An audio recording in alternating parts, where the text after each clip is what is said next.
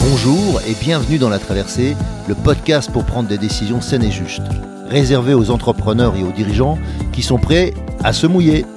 Je suis Hervé Franceschi, auteur, coach, conférencier, explorateur de la joie et aventurier de l'entreprise. Deux fois par mois, nous allons explorer ensemble, au travers de comptes initiatiques et avec mes invités, comment traverser vos difficultés, vos incertitudes, vos moments de solitude et aussi vos réussites ou vos euphories. Mes invités, des sportifs de niveau, des start à succès, des artistes reconnus, des dirigeants de grands groupes ou des personnes qui ont un parcours hors norme. À travers nos aventures, nous allons vous donner de l'énergie pour faire vos traversées.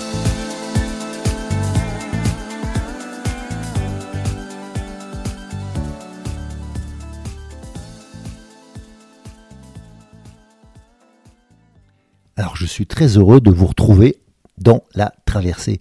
Alors aujourd'hui, on revient sur euh, l'émission que nous avons fait avec Pierre Massalski. Et un des mots qui est revenu régulièrement avec Pierre, c'est l'humilité. L'humilité, ça m'a fait penser en fait à cette citation de Thomas Saz qui dit Tout acte d'apprentissage conscient exige la volonté de supporter une atteinte à son amour-propre. Je l'aurais fait tout acte d'apprentissage conscient exige la volonté de supporter une atteinte à son amour-propre. Et il explique en fait que c'est pour ça que les jeunes enfants, avant qu'ils soient conscients de leur suffisance, apprennent si facilement. Et pourquoi certaines personnes, en particulier peut-être les personnes les plus âgées, lorsqu'elles sont vaniteuses ou qu'elles se sentent importantes, ne savent plus du tout apprendre moi, ça me fait penser en fait à, ma grande tante qui allait acheter, euh, acheter, pardon, qui allait à la bibliothèque tous les jours et qui lisait un livre quasiment tous les jours. Enfin, euh, deux jours, c'était souvent un grand max. Elle retournait tous les jours ou tous les deux jours rapporter un livre qu'elle venait de lire. Et à plus de 85 ans, elle était toujours en train d'apprendre.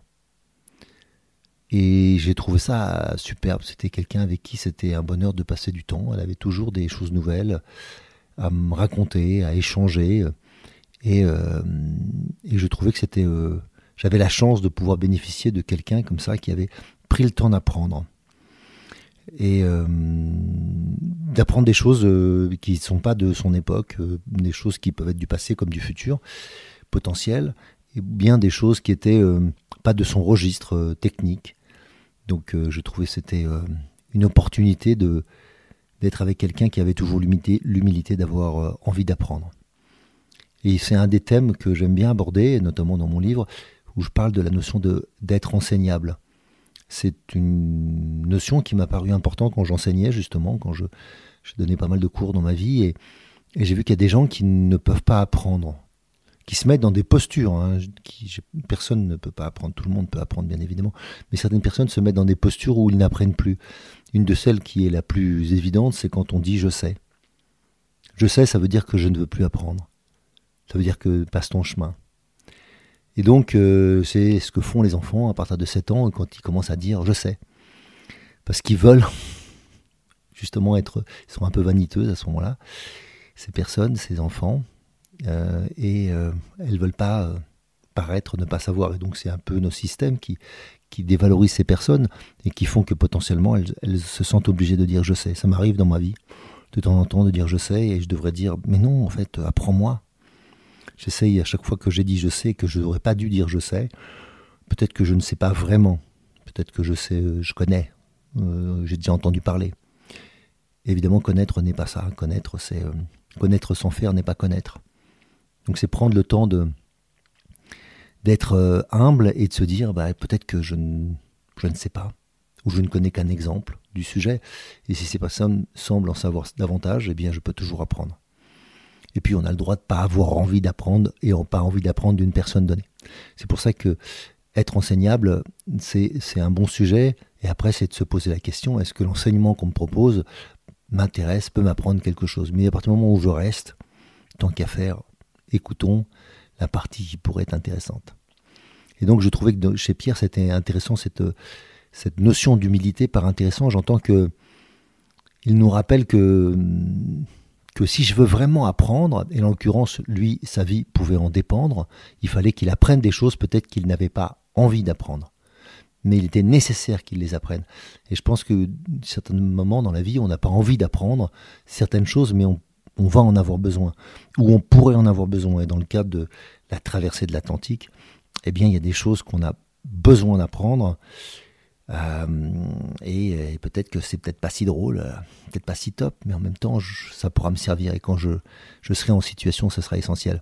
Et dans la vie professionnelle, j'ai vu pas mal de fois des gens qui refusent d'apprendre des choses qui, qui, leur seraient essentielles. Peu importe ce qu'elles sont.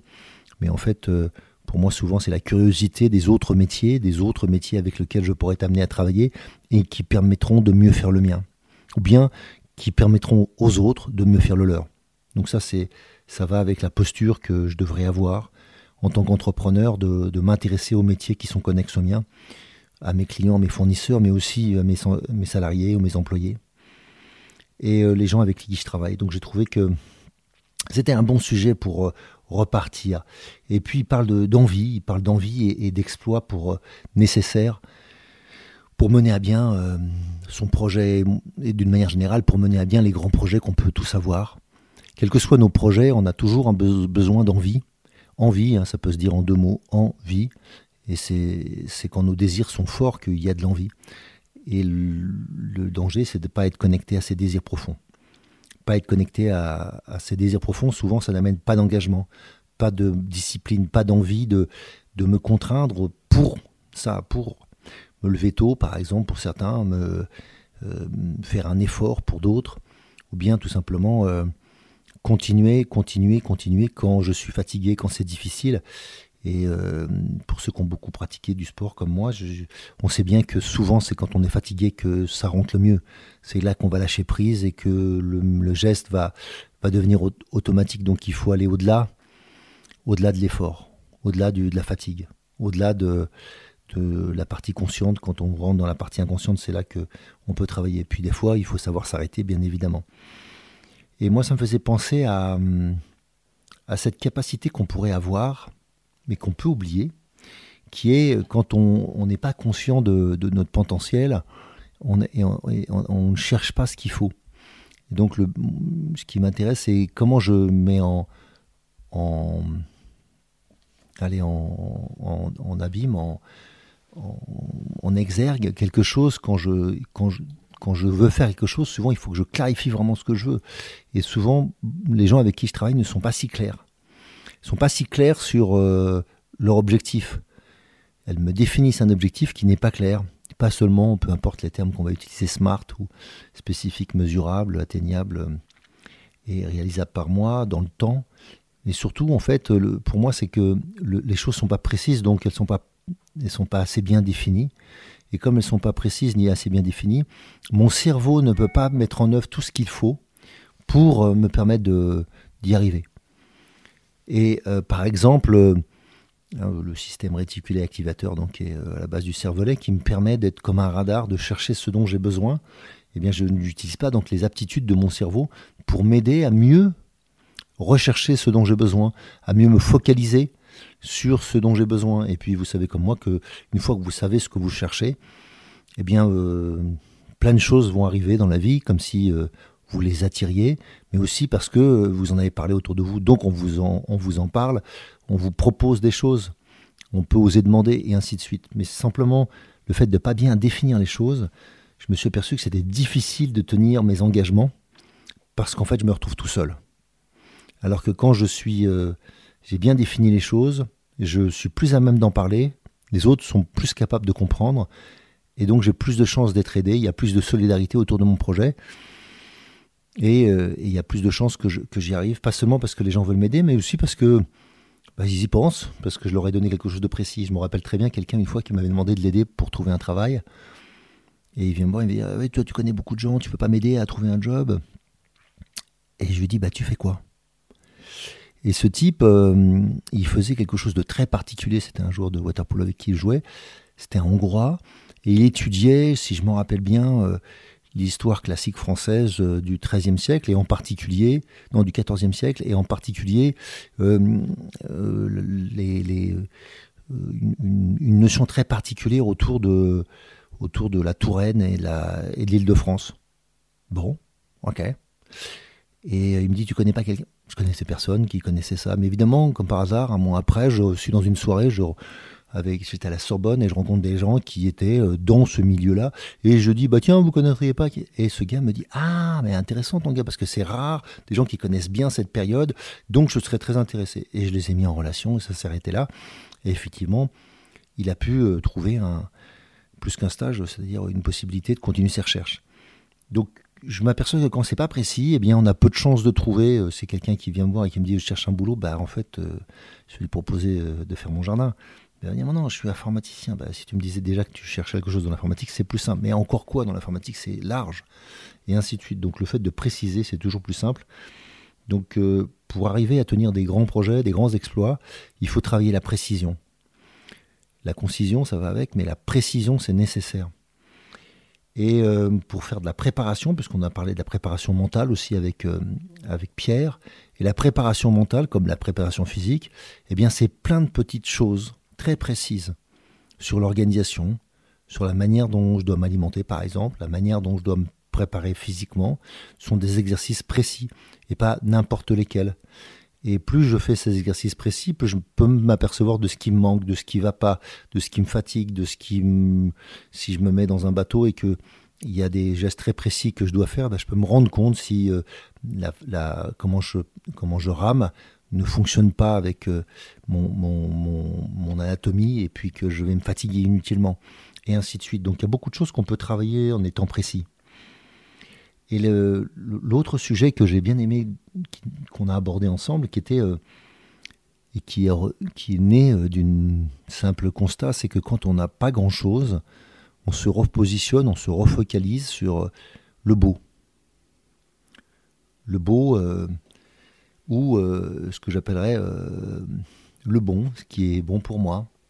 Et le danger, c'est que beaucoup d'entre nous, on ne sait pas très bien ce, qui est bon, ce qui est juste pour nous, ce qui, va fonctionner.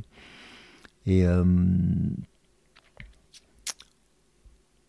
ça me fait penser à Yvan Bounine qui disait Pour chaque beauté, il y a un œil quelque part pour le voir. Pour chaque beauté, il y a un œil quelque part pour le voir. Et donc, c'est de retrouver cet œil, de retrouver cette capacité je crois qu'il finit par pour chaque amour, il y a un cœur quelque part pour le recevoir. Donc euh, cette notion de beau, c'est ce qui nous reconnecte à, l'univers, à la nature, à ce qui est autour de nous, parce que je pense que tout ça c'est assez extraordinaire, assez harmonieux. Et euh, quand on est comme ça en mer où il n'y a pas grand-chose, bien le, moindre, la moindre opportunité de revoir le beau, et les couchers de soleil, euh, un oiseau qui se pose, des vagues euh, qui bougent, euh, une couleur d'eau, un poisson volant. Mais après, peu importe où, nous nous trouvons, ça peut être en forêt, partout où nous nous retrouvons, je pense que dès qu'on est en contact avec la nature, on est peut être à niveau, en contact avec ce qui peut nous émerveiller. Moi, je me définis souvent comme un émerveillé de la vie, et je pense que la nature a cette capacité à nous émerveiller. Et je pense que si on retrouve un peu nos, yeux de, de petit prince, eh bien, euh, ça nous aide à, regarder euh, les choses qui sont embellies par euh, la beauté. Et ce qui embellit la beauté, ça peut être aussi simplement l'amour, l'amour que vous avez pour, pour quelqu'un, mais aussi pour l'amour pour, pour la vie, l'amour pour vous, l'amour pour ce qui est autour de vous. Donc pour moi, le beau et l'amour sont souvent très associés. Ou devraient très souvent être associés. Et donc, souvent, les, donc les, les, dans le trio, il y a le beau, le bon, le vrai. Moi, je rajoute le juste. Donc, le bon, ça correspond à ce qui est euh, nourrissant pour moi, ce qui, ce qui me permet de, de, d'augmenter ma richesse intérieure. C'est bon pas lié à la quantité, c'est lié à ce qui, euh, à la, à la qualité, mais plutôt de à l'assimilation que je peux en faire. Voilà, je cherchais le terme. assimiler. Qu'est-ce que je peux assimiler? Quand c'est assimilable facilement, c'est bon pour moi. Le vrai, ça correspond évidemment à ce qui est versus ce qui, n'est pas. Euh, c'est donc associé à l'authenticité euh, et non pas la vérité, parce que la vérité c'est multiple, chacun voit sa vérité. L'authenticité c'est ce qui est. Et le juste, ça correspond à la justesse et non pas à la justice. Et donc ça correspond à ce qui est harmonieux, harmonieux, ce qui est euh, associé à la paix, à la sérénité. Souvent, ça, enfin, en tout cas, ça va produire de la paix et de la sérénité.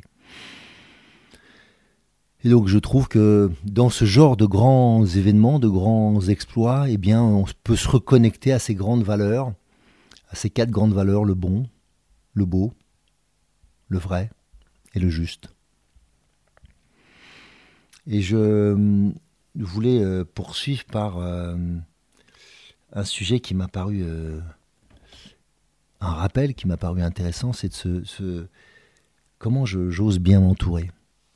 Puisqu'il le dit, rien ne se fait seul. Rien ne se fait seul. Dans son cas, il y a peut-être une équipe d'une trentaine de personnes qui ont à un moment donné travaillé avec lui, travaillé pour lui, travaillé pour ce projet, et euh, qui, lui ont, qui lui ont permis d'atteindre cet objectif de traversée.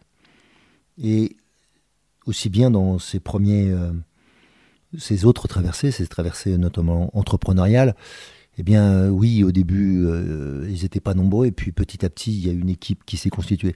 Et ça, souvent, comment on fait pour qu'on s'entoure ou on s'entoure bien? Ça a à voir avec deux choses. Souvent, c'est que le, le, le sens, la direction qu'on prend, la vision qu'on a, elle soit partagée par d'autres.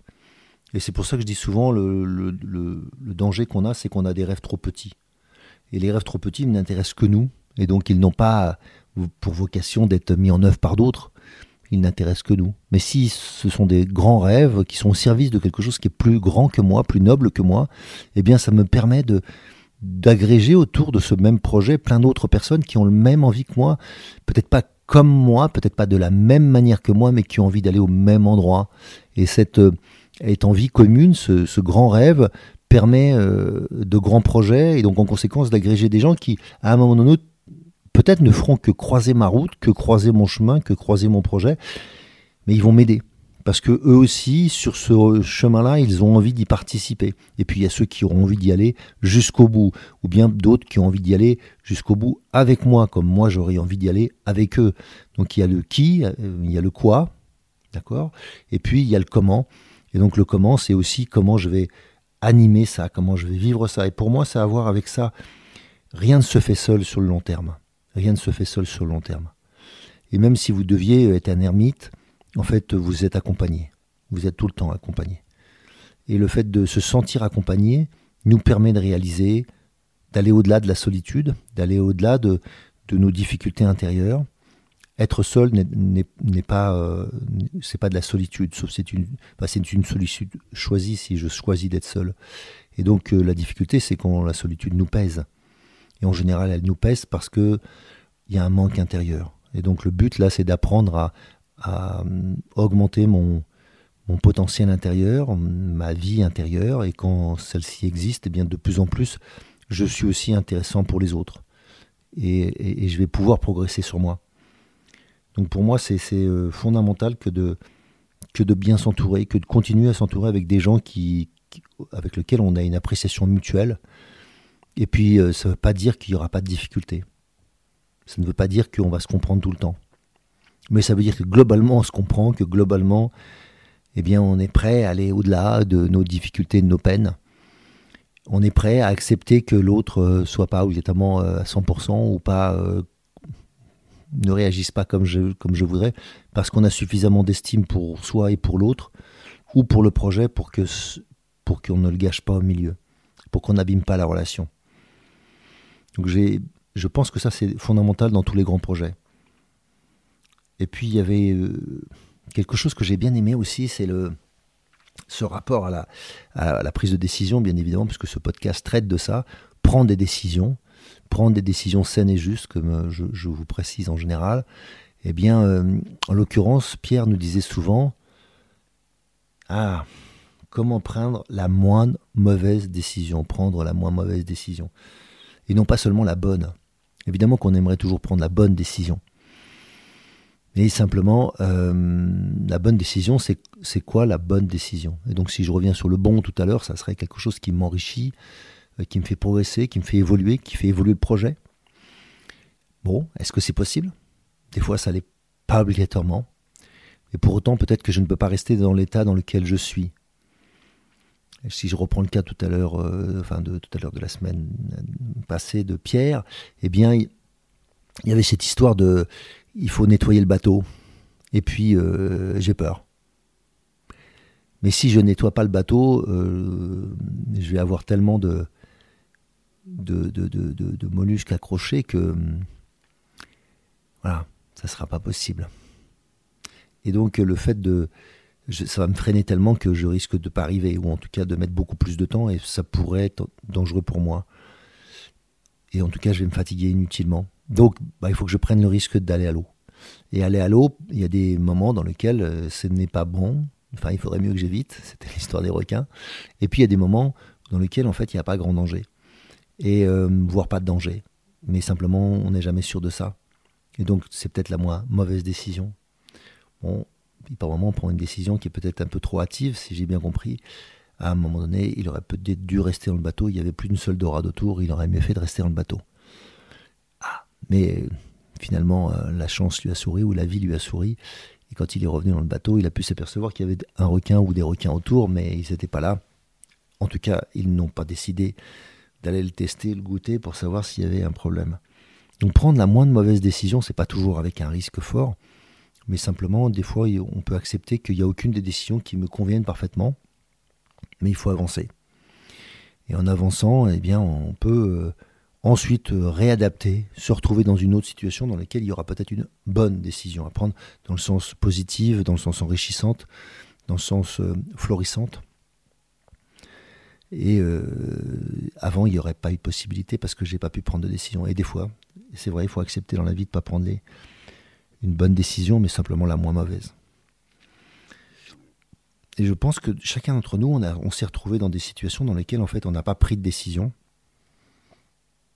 Et certaines sont peut-être des décisions qui manquent.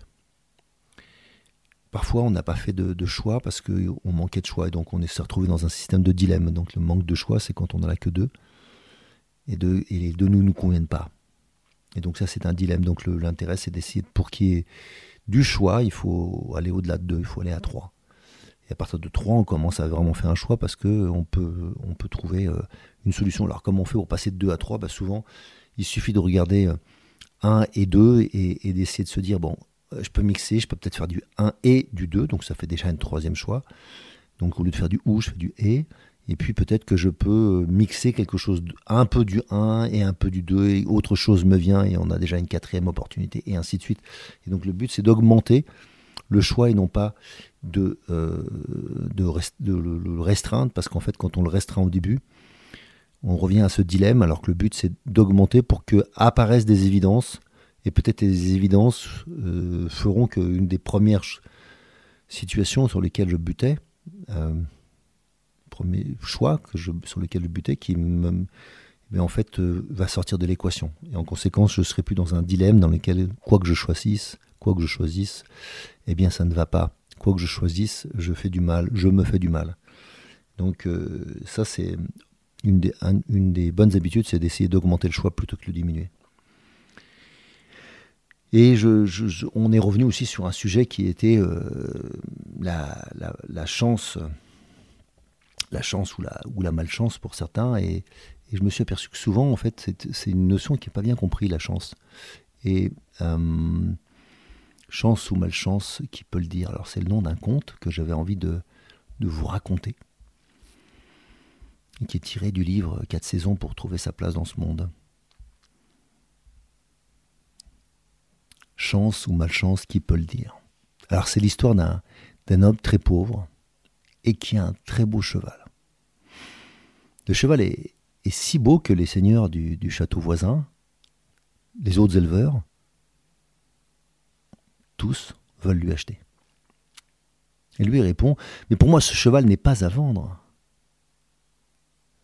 Et un jour, alors qu'il est en train de travailler avec son fils pour dresser son cheval, l'animal s'enfuit, il saute l'enclos et part. Comme par hasard, tous les villageois alentour viennent le voir et lui disent en se moquant de lui Ah, ah tu voulais pas le vendre, tu disais que ce cheval n'était pas à vendre, bah t'as bien raison, hein. il est parti maintenant. Et lui répond Chance ou malchance, qui peut le dire? Les jours passent et un matin le cheval réapparaît. Mais pas seul. Il revient avec une horde de juments. Son fils a à peine le temps d'ouvrir l'enclos et de le refermer avec les huit chevaux, ils sont huit à l'intérieur.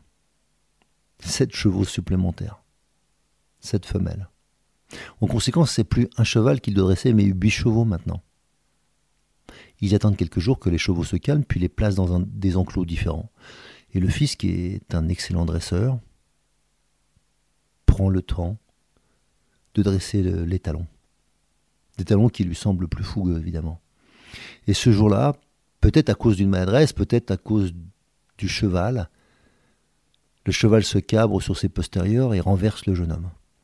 Et le fils, en tombant, se fracture la jambe. Alors tous les villageois et les seigneurs aux alentours, qui regardent évidemment tout ce qui se passe tous les jours avec une grande jalousie, viennent lui dire Ah, ton fils s'est blessé, alors maintenant comment tu vas faire? Et il n'y avait que lui qui pouvait dresser ce cheval, alors comment tu vas faire? Nous te l'avions dit, tu aurais mieux fait de le vendre celui-là. Et lui de répondre encore la même chose chance ou malchance, qui peut le dire Et quelques jours après, en effet, un émissaire du roi passe au village et il annonce que tous les hommes qui sont en âge de se battre doivent être enrôlés. Mais pas son fils alors, parce qu'il a la jambe cassée. Ah il fait encore des jaloux, tous les villageois viennent le voir et ils viennent se plaindre en lui disant c'est pas juste, nos fils y partent et pas le tien. Et il lui répond, il répond comme d'habitude, chance ou malchance. Qui peut le dire? Le temps passe, et le futur nous est livré par fragments. Nous ne savons jamais exactement ce qu'il nous réserve. Ce qui apparaît comme une malchance aujourd'hui peut devenir une chance demain. Les épreuves peuvent cacher des leçons précieuses de la vie qui nous serviront plus tard. Donc l'important c'est de continuer à avancer en ayant des pensées positives et en ayant la bonne attitude, celle qui est juste pour moi.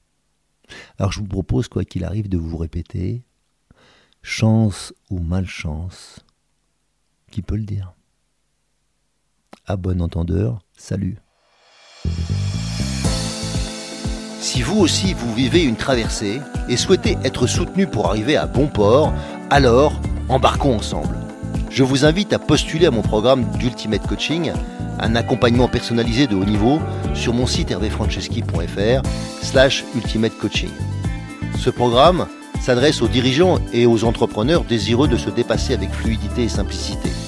Par exemple, pour se préparer mentalement comme un sportif de haut niveau, ou bien pour être plus présent à soi et à son corps, ou encore pour développer performance, inclusion et bien-être dans votre entreprise. Et enfin, enfin, exploser les plafonds de verre qui vous empêchent d'atteindre votre potentiel. Et bien sûr, si vous aimez ce podcast, favorisez sa diffusion en lui donnant 5 étoiles, j'ai bien dit 5 étoiles, sur Apple Podcast ou votre plateforme de podcast préférée. Et surtout, surtout, abonnez-vous pour ne manquer aucun épisode. Dans cette traversée, sortez vos cirés, ça va rincer.